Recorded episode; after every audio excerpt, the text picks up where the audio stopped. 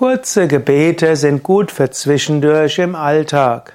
Ist gut, ein längeres Gebet am Tag zu sprechen, entweder ein formales, wo du einer bestimmten Form folgst, wie zum Beispiel das allumfassende Gebet von Swami Shivananda oder auch das Vaterunser, was im Christentum wichtig ist, oder auch das Gebet des heiligen Franziskus, um jetzt drei Gebete zu nennen, mit denen ich besonders vertraut bin.